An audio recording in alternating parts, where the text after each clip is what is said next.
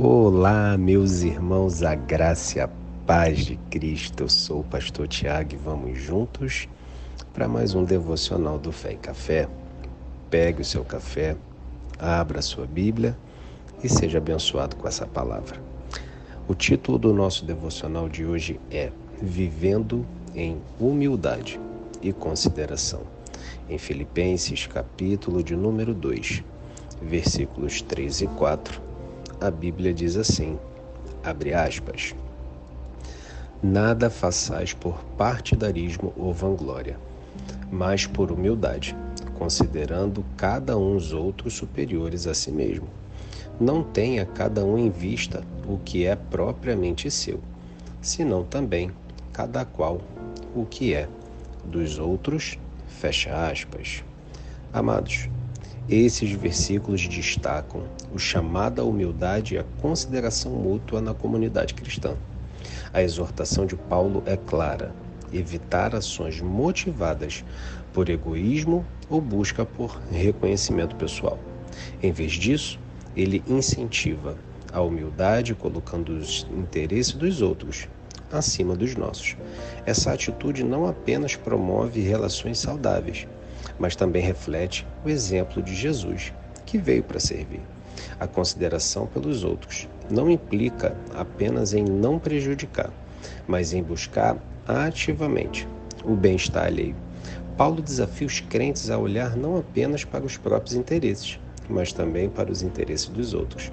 Essa atitude transforma a dinâmica do relacionamento, gerando uma comunidade caracterizada pela compaixão, empatia e serviço mútuo.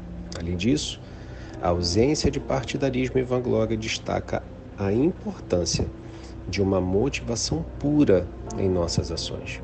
Quando agimos com humildade e consideração, sem buscar destaque pessoal, estamos mais alinhados com os princípios do reino de Deus. Glória a Deus por essa palavra. E eu quero convidar você nesse momento a curvar sua cabeça a fechar os seus olhos. Vamos orar juntos em nome de Jesus? Senhor, capacita-me a viver em humildade e consideração, seguindo o exemplo de Jesus. Ajuda-me a superar as motivações egoístas e a priorizar o bem-estar dos outros. Que a minha vida seja marcada pela busca do bem comum e pelo serviço desinteressado. Que a humildade e a consideração sejam evidentes em todos os meus relacionamentos. Em nome de Jesus. Amém.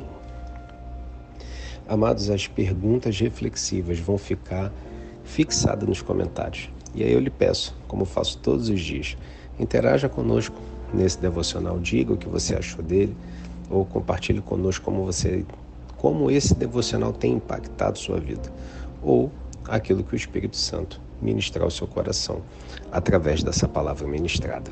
Amém? Glória a Deus, que o Senhor possa abençoar a sua vida, o seu dia, os seus negócios, o seu trabalho, aonde você colocar a planta dos seus pés. Que o Senhor possa lhe dar por herança em nome de Jesus. Eu quero declarar cura sobre você.